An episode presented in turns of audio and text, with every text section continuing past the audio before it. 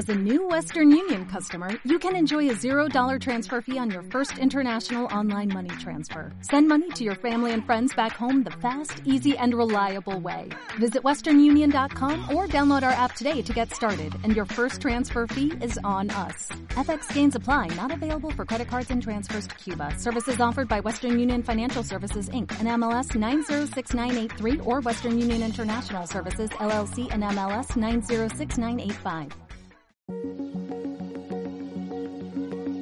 Reunir, restaurar, conservar, rescatar del olvido, preservar la gran historia y las costumbres más cotidianas. Detrás de cada colección hay una sensibilidad especial, sentido del deber, constancia y un mar de anécdotas e historias dignas de escuchar.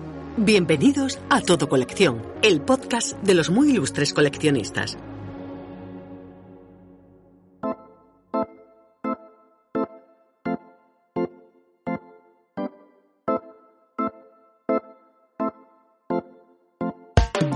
El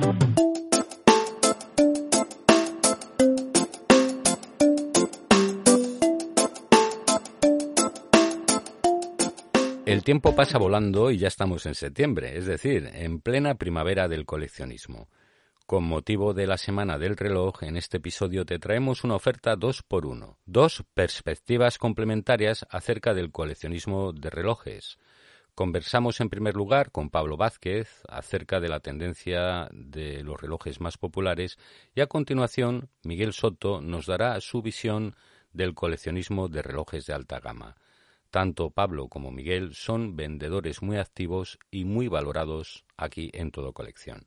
¿Cómo pasa el tiempo, Pablo? ¿Hace cuánto tiempo que te dedicas al mundo de las antigüedades y el coleccionismo? Bueno, pues mira, eh, yo realmente eh, nací entre las polillas, como dicen los, anticuarios. Yo, yo iba en el carrito de bebé al rastro con mis padres, esto viene de mis padres, y no tenían con quién dejarme, y, y yo iba en el carrito de bebé al rastro.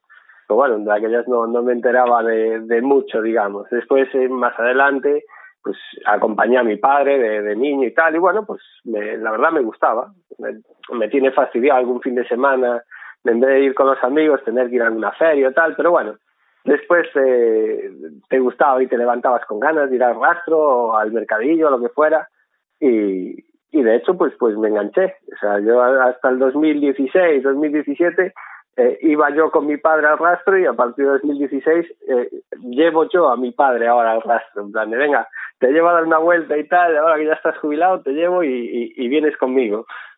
Pero, pero bien, bien, a mí me gustó desde, desde niño, digamos. Como segunda generación del negocio familiar de local y almacén a la tienda de Internet, ¿qué echas de menos? Pues mira, eh, un poco de, lo que viví de eso, de sobre todo de mi padre cuando era pequeño, era lo de los tratos con, con la mano. En plan de, ¿cuánto es esto? Tal, no sé qué, te doy la mano y está cerrado el trato. Y después ya te daré el dinero, ya te daré la cosa o lo que sea, pero el trato estaba cerrado dándose la mano.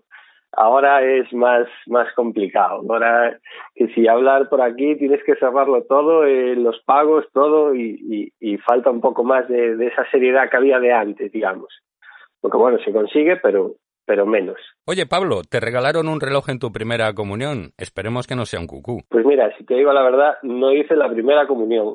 Pero bueno, si me hubiera regalado un reloj, lo hubiera vendido, ¿eh? Yo ya te digo que lo hubiera vendido, porque intento no apegarme a las cosas físicas, digamos, pero bueno, eh, la verdad que lo que mi abuelo me dice siempre es tú guarda lo que no te compren lo que te compren tú véndelo todo y lo que no te compren pues lo guardas y, te lo guardas eso de recuerdo, digamos. ¿Y el coleccionismo de relojes tiene muchas complicaciones? Pues, hombre, la verdad que la complicación eh, que tiene es tener pues la confianza eh, y, seriedad. Si tú das confianza y, das seriedad, no tiene mayor complicaciones. El problema es que, que, por ejemplo, la venta por internet de un reloj pues es es un poco confianza entre las dos personas. Yo envío el reloj funcionando y la otra persona, pues, que le llega, me dice que no le funciona y, y, y puedes tener un problema, porque quién tiene razón, quién miente, quién no, aunque puede pasar que el reloj se estropee por el camino.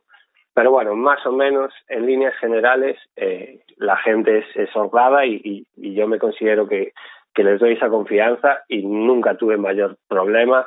Siempre vas a tener un problema, siempre hay una persona inconformista, etcétera pero en líneas generales, eh, no hay problema. Y después, pues bueno, tener un, un relojero de mano también te ayuda mucho en este negocio. Tener una persona que también sea seria y que te ayude con los problemillas, si un reloj pues falla, pues lo recoges y se lo llevas a tu relojero otra vez, oye, mira que esto falló y tal, y que sea honrado y que incluso el relojero te dice, ah, pues mira, esto falló, pues fue culpa nuestra que le hicimos esto malo, pues mira, esto debió llevar un golpe y tal, pero bueno, eh, la, la seriedad y eso, la confianza sobre todo es lo que te ahorra muchas complicaciones. Nos hablabas de tu abuelo. El reloj del abuelo es todo un clásico. De hecho, antes el reloj era de las pocas joyas que se podían permitir los caballeros. Y bueno, y las damas también tenían sus, sus buenos relojes de joya. Se dijo que lo que viste un caballero es el cinturón, los zapatos y el reloj. Normalmente el reloj solía ser lo más caro, pero bueno, si tú llevas los zapatos sucios, da igual que lleves un reloj, un reloj muy bueno todo tiene que ir en concordancia. Lo de, lo de los relojes de dama es muy curioso porque tienen eh, poco tirón, digamos, y, realmente hay maravillas de, relojes eh, que son mucho más pequeños que los de caballero, que la mecánica es mucho más complicada de hacer en, tan pequeño, pero no tienen tanto coleccionismo, digamos, como lo de caballeros.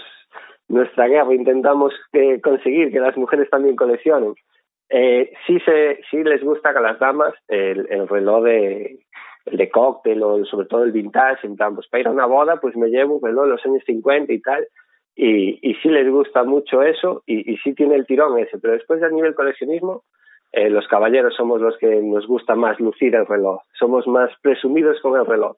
Las mujeres tiran más hacia el bolso, aunque suene esto igual machista o, o feminista, no sé, pero tiran más hacia el bolso y los hombres tiramos más hacia el, hacia el reloj. Rolex, Cartier, Patek Philippe, Vacheron Constantin. Solo con pronunciar estos nombres nos vemos de smoking con pajarita y el martini seco agitado que no revuelto en la mano.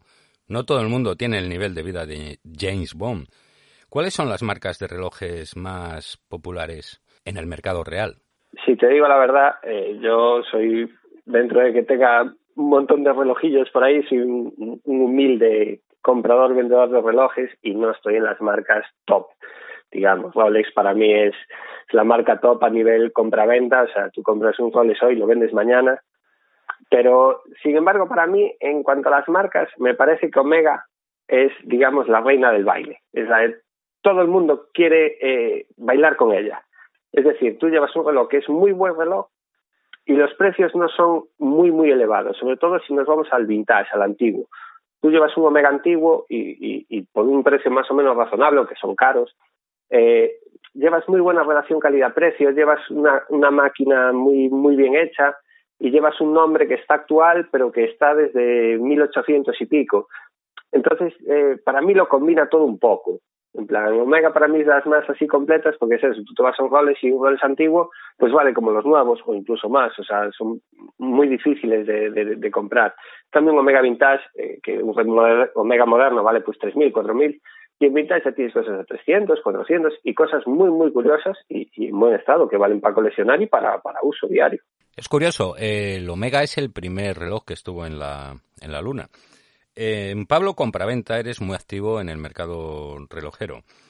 Y en este tiempo de teléfonos móviles y pulseras inteligentes, pues como que sustituyen al reloj de muñeca, sobre todo entre los más jóvenes. Eh, ¿Volverá el reloj como complemento de moda o decorativo? A ver, yo creo que nunca se fue el, reloj como, como complemento de moda decorativo e incluso de, de marca de estatus. El, ir a una cena de empresarios y ver todos con el relojazo, yo creo que eso tardará en pasar. Que no te voy a decir que para el día a día, pues igual el, el típico smartphone que es más cómodo porque hasta puedes pagar. El otro día estábamos en un mercadillo y vino un tío en chándal y me compró, no me acuerdo qué era, y me paga con el, con el, con el reloj. O sea, yo tengo el datáfono y me paga con el reloj al principio te sorprende como vendedor de relojes antiguos en plan de, hombre, mi reloj solo me da la hora. Es más bonito que el tuyo, pero solo me da la hora y tú pues puedes pagar y tal. Pero eh, quieras que no, eh, es más, eh, ¿cómo decirlo? Eh, tú no irías a una boda con un smartphone. Si tienes un reloj un poquito bueno, un poquito bonito, tú te llevas tu relojito así bonito para lucir. Que el otro sea más útil para el día a día tal, pero esa esencia del reloj y de llevar incluso sobre todo los mecánicos que tiene pues esa máquina dentro y tal, siempre te va a llamar más eh, y siempre se te va a ir más la vista hacia un reloj bonito de mecánico, incluso bueno, de marca o tal, que hacía un smartwatch que es como más eh, sencillo. Hablando de mecánica, vemos que los manuales de taller, las herramientas, las piezas de recambio, ¿estamos asistiendo al tiempo de los relojeros sobrevenidos? ¿Cómo lo explicas? A ver, eh, como trabajo, el trabajo de relojero para mí es un trabajo completamente admirable y completamente dificilísimo.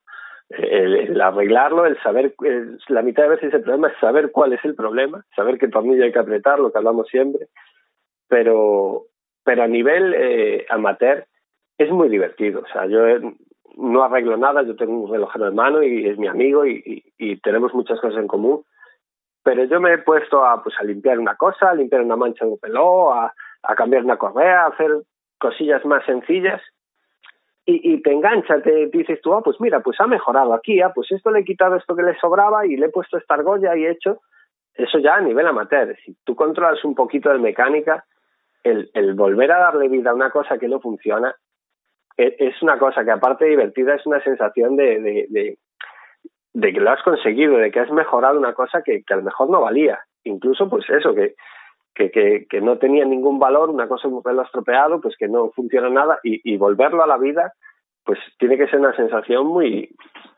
muy provechosa, muy, no sé cómo explicarlo, muy, ¿cómo decir? Eh, muy satisfactoria, perdón.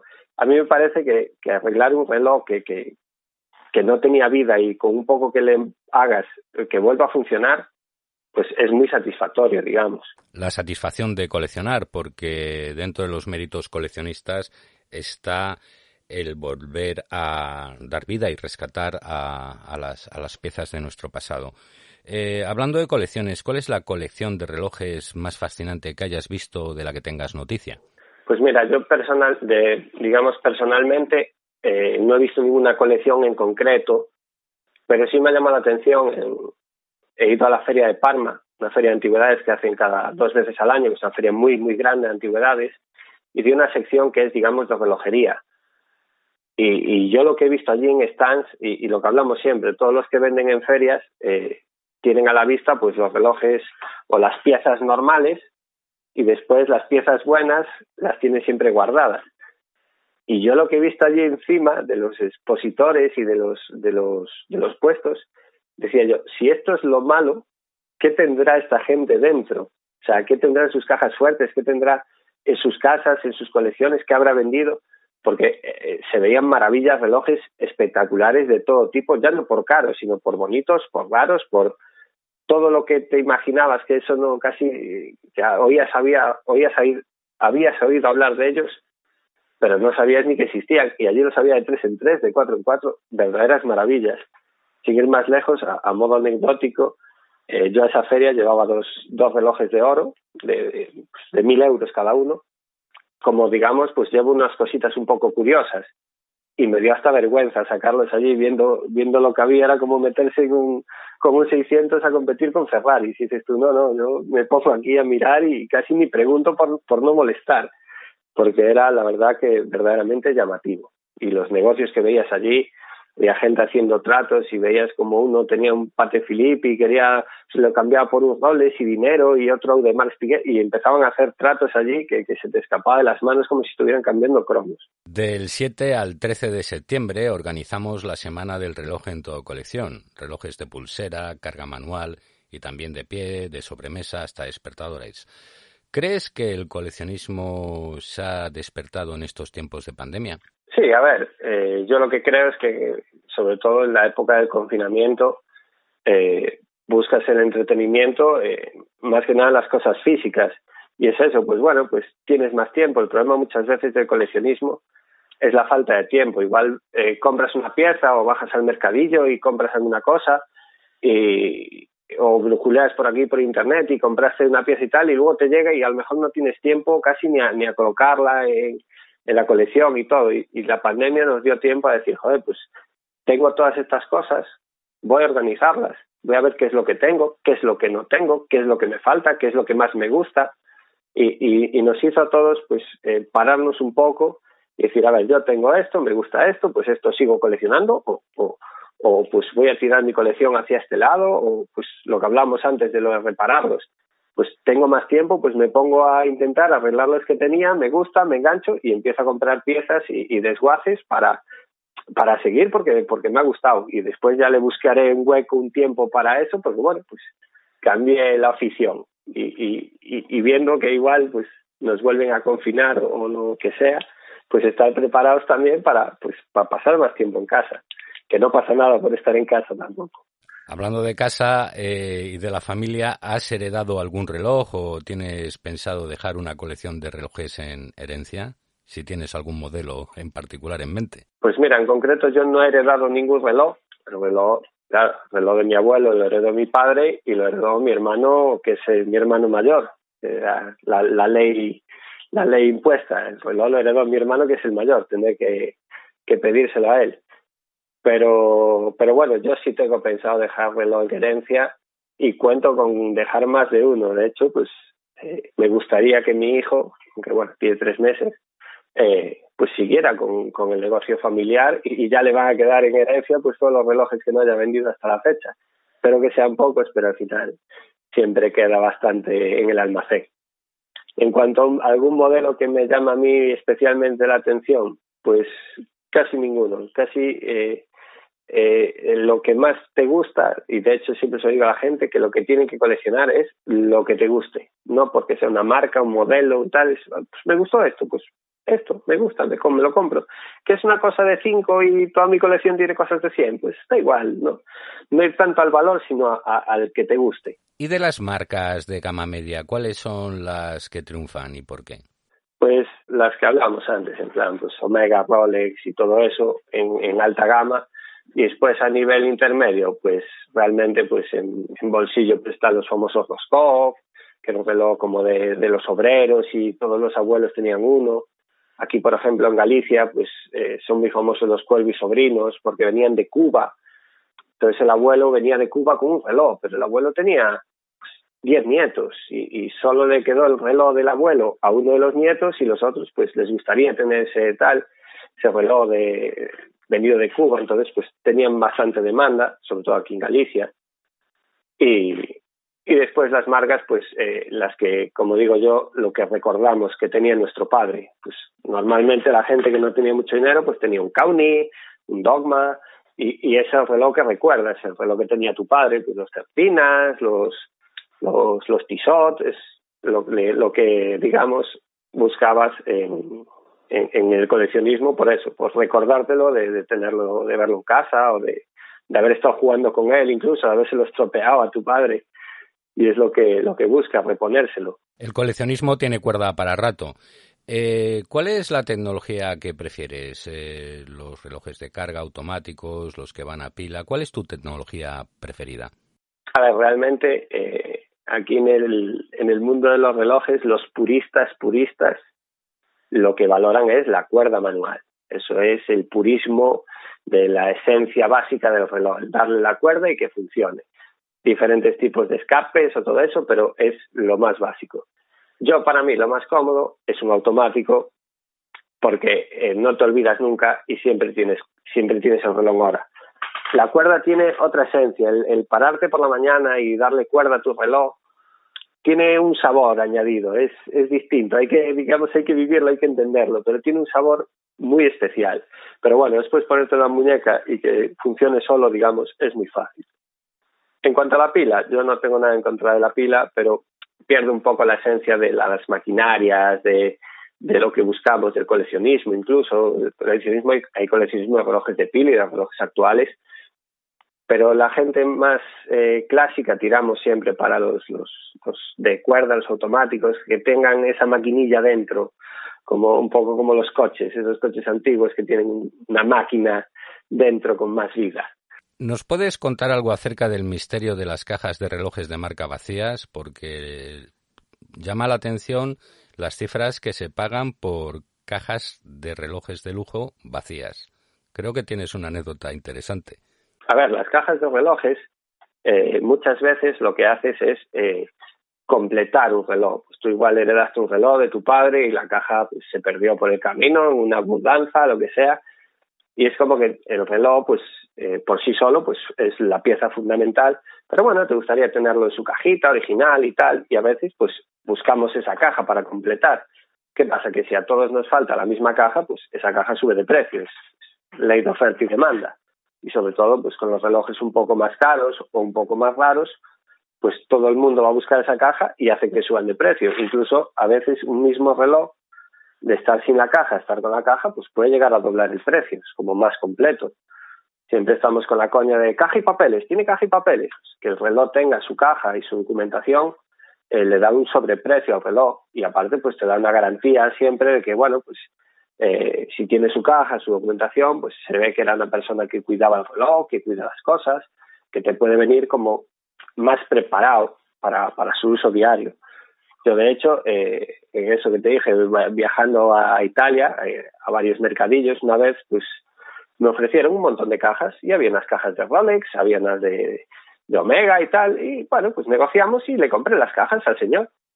Y las metí en la maleta y me vine para España. Y me paran en, en el aeropuerto y tal, y se abre la maleta. Y abro la maleta y, se ven las cajas de Rolex. Y el, el, el, de aduanas, el policía de allí de Italia, me dice, eh, eh, abra las cajas. Y las cajas vacías. Y dice, ¿dónde están los roles? Dice, no, no, yo solo he comprado las cajas. Y claro, el policía no lo entendía, en plan, como que usted me dice que ha comprado unas cajas vacías. No me lo cree, usted compró unos roles, esto hay que declararlo, ¿dónde están los roles? Y dice, que no, que no, que, que no he comprado ningún roles, que son las cajas vacías, las compré en un mercadillo. Y, bueno, después de mucho hablar, pues todo esto en italiano, español, eh, pues aclaramos la situación porque, claro, los roles no aparecían por ningún lado, ni en la maleta, ni los tenía yo, ni nada. Y, y al final lo vi convencido de que, de que solo pedía las cajas, de que efectivamente que el negocio era comprar y vender las cajas. Pero bueno, como tal y como te sorprende a ti, que estás un poco metido en, en este negocio, pues imagínate a un policía que no sabe mucho y que lo que están intentando siempre es colarle cosas o hacer eh, trampas, digamos, y el tío desconfiaba de decir, ¿dónde están los roles? Los tienes que tener y la de que no, que no, que no, que no tengo dinero para Rolex. La verdad que mi mujer ahí pasó miedo pensando, nos llevan presos por dos, por comprar dos cajas vacías en un mercadillo y, y pasamos la noche de cuarterillo, pero no, no, tuvo final feliz la historia y, y llegamos, llegamos sanos y salvos. Pablo, eh, la anécdota es muy jugosa. Eh, esto ya va tocando fin y nos gustaría, si eres tan amable, de darnos cinco consejos para coleccionistas. Pues mira, eh, no te voy a dar cinco, te voy a dar uno solo, que engloba los cinco. Yo mi consejo para los coleccionistas es que compren lo que les gusta. Que no se dejen guiar por porque encuentren una cosa pues de chollo, pues este reloj vale 500 y me lo dan por 100, lo voy a comprar. No me gusta, pero es un chollo o tal. No, que, que digamos que, que, que, se coleccione, que pues yo quiero tener el reloj que tenía mi padre y me compro el reloj que tenía mi padre. O quiero comprar esto para arreglar y compro esto para arreglar. O quiero pues tener el reloj de James Bond que comentabas tú antes, pues me compro. Pero que busques eh, lo que te gusta, que disfrutes con lo que tienes. No que te compres lo que pueda subir de precio o lo que eh, pues esto no lo tiene nadie y esto. No, que, disfrutes con, con, con las cosas que, que, compres y sobre todo en los relojes eh, de pulsera, sobre todo, incluso los, pues los de pareo, los de sobremesa, que los vas a poner en, en tu salón y decorar. Pues, pues compra algo que te gusta, que lo vas a ver todos los días y está decorando ahí en tu salón. ¿Que lo compras de pulsera? Pues lo vas a llevar en tu, en tu muñeca, va a ser parte de tu decorado de, de ropa y de, de zapatos y todo, pues va a ser el reloj. Pues, pues lleva algo que te gusta a ti, que tú lo veas y digas, Qué bonito. Estupendo consejo. A nosotros nos gustaría que el cronómetro no marcase los minutos, pero aquí el tiempo manda. Pablo, muchísimas gracias por tu simpatía y atendernos en el podcast de Todo Colección. Pues muchas gracias a vosotros. ¿Cuánto vale? Sigue la cotización de tus tesoros con Orientaprecios, la mayor base de datos para aproximarte a la tasación de lo que compras, vendes o subastas Orienta precios de todo colección. Solo para usuarios registrados. Pablo Vázquez de Pablo Compra-Venta, una tienda alojada en todo colección desde el 14 de noviembre de 2014, destaca por una reputación tan precisa como un reloj. Seguimos conversando acerca del tic-tac y ahora toca el turno de hablar con Miguel Soto, vendedor con antigüedad desde mayo del 2012 aquí en Todo Colección. Miguel es especialista muy reputado y muy humilde en cronómetros de alta gama y nos atiende desde las arenas, desde el mismísimo Bilbao. Hola Miguel, ¿qué reloj llevas ahora en la muñeca? Pues ahora llevo un Cartier. Eh, ¿Un modelo concreto?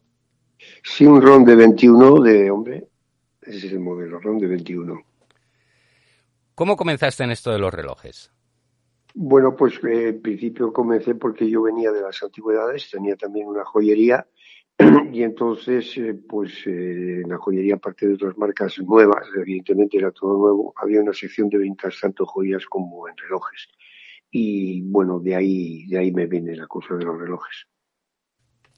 ¿Te regalaron un reloj en tu primera comunión? No, no, no lo recuerdo, pero creo que no. ¿Y has regalado algún reloj en alguna primera comunión? No, tampoco. Cronómetros, fecha, día y mes, calendarios, lunares, bueno, esferas de zafiro, platino, oro brillantes. ¿Cuál es el reloj más fascinante que has tenido entre tus manos y por qué? Bueno, entre mis manos he tenido, que no sean míos, no viendo, he tenido relojes muy, muy importantes. Y en la actualidad, pues roles, eh, varios modelos de roles, incluido de señora también, eh, Cartiers y tengo un Patek Philippe modelo Calatrava de oro completo, que es una edición especial. No he visto ninguno igual que este. ¿Existe interés por el coleccionismo de relojes en España? Yo creo que sí, sí, sí hay, desde hace muchos años además. Lo que pasa que además del, de los coleccionistas hay un, segmento muy importante que es el de los particulares, que no son coleccionistas como tales, pero que tienen pues, varios relojes. Y eso ha ido creciendo y es, muy, está muy extendido. Lo de los relojes es, creo es, es uno de los complementos eh, en las personas que, que más agrada. ¿Son una buena inversión un reloj de alta gama? Pues un reloj de alta gama, sí, si es de una buena marca, eh, sí, con el tiempo. Incluso puedo, puedo poner como ejemplo que, que en roles eh, los relojes antiguos valen más que los modernos y en todas las marcas generalmente, pero además como suben permanentemente o periódicamente los, precios, hay relojes en los que no solamente no se pierde, sino que se gana, pero perder no se pierde el dinero. En Misoto, en la tienda Misoto de todo colección, hay piezas de Rolex, Cartier, Hublot, Bulgari, Hermes. ¿Desde cuánto dinero se puede acceder a una pieza de este tipo? Bueno, eh, en función de los de mujer siempre tienen, tienen un valor inferior, no sé si es por el tamaño o por los materiales que utilizan, siempre tienen un valor inferior los de mujeres a los de los hombres. Pero en general Mm, yo diría que, que, bueno, por ejemplo, los de Hermes, dentro de esta gama, perdón, eh, quizás son los que tienen un precio más accesible, ¿no? Pueden estar en torno a las 900, 1000. Luego va en función de también si a alguien no le gusta y lo ha heredado y lo quiere desprender, pues lo va a dar a un precio inferior, lógicamente. Pero eh, Cartier, según el modelo, los modelos TAN de, de plata, que son son plaqueados en oro de 18 quilates, pues puede ser en 800 a 1100. Eso va un poco en función también del estado del reloj. Una cuestión es que el reloj esté, eh, sea la marca, esté muy bonito, pero esté en mal estado, y otra cosa es que esté en un estado impecable. Eso es muy importante. Eso depende ya del vendedor. Ahí las diferencias son abismales. Es decir, una cosa es que el reloj sea usado y otra cosa es que no esté en buenas condiciones. Si eres coleccionista, caerás en nuestras redes. Sigue la actualidad y los lotes más curiosos en los perfiles de Todo Colección en Facebook, Twitter, Pinterest, Instagram y canal YouTube de Todo Colección. De los relojes que tienes a la venta, ¿cuál es el que te ha fascinado y qué tenía de especial? Bueno, de los que tengo a la venta actualmente, eh, quizás el, más importante. Hay dos muy importantes que son un Rolex GMT Master que llama, se llama Pepsi, añadido, valor añadido, y hay un Patek Philippe completo de oro, modelo Calatrava, que no he visto nunca ninguno, igual ni semejante. Yo creo que es un, reloj especial, singular, por encargo de alguien. Eh, son los dos que, veo como más diferentes y de valor. ¿Dónde tienen más salida? ¿En el mercado nacional o en el extranjero?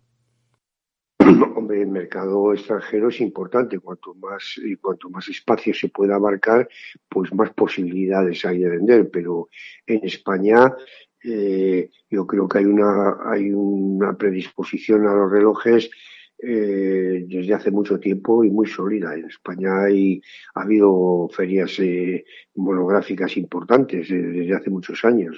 Aquí yo creo que España es es un país igual que los demás, o, mejor, ¿no?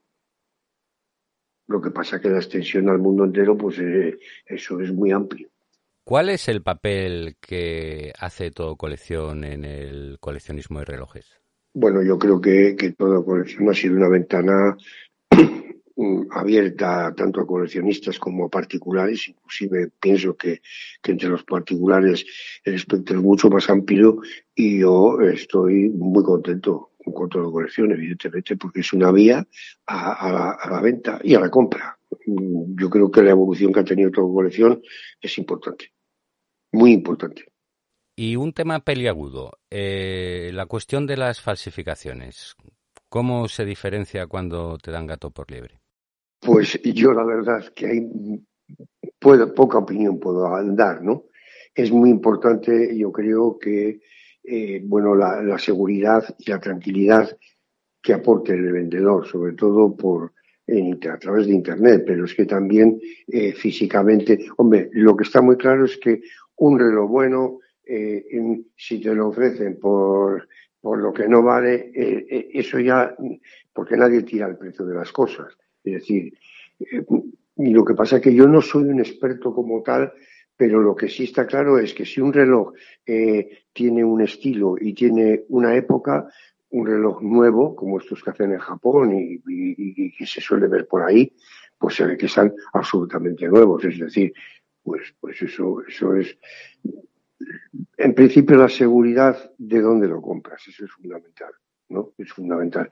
Y luego que nadie regala nada. Es decir, hay un dicho que es duros a presentar, muy difícil.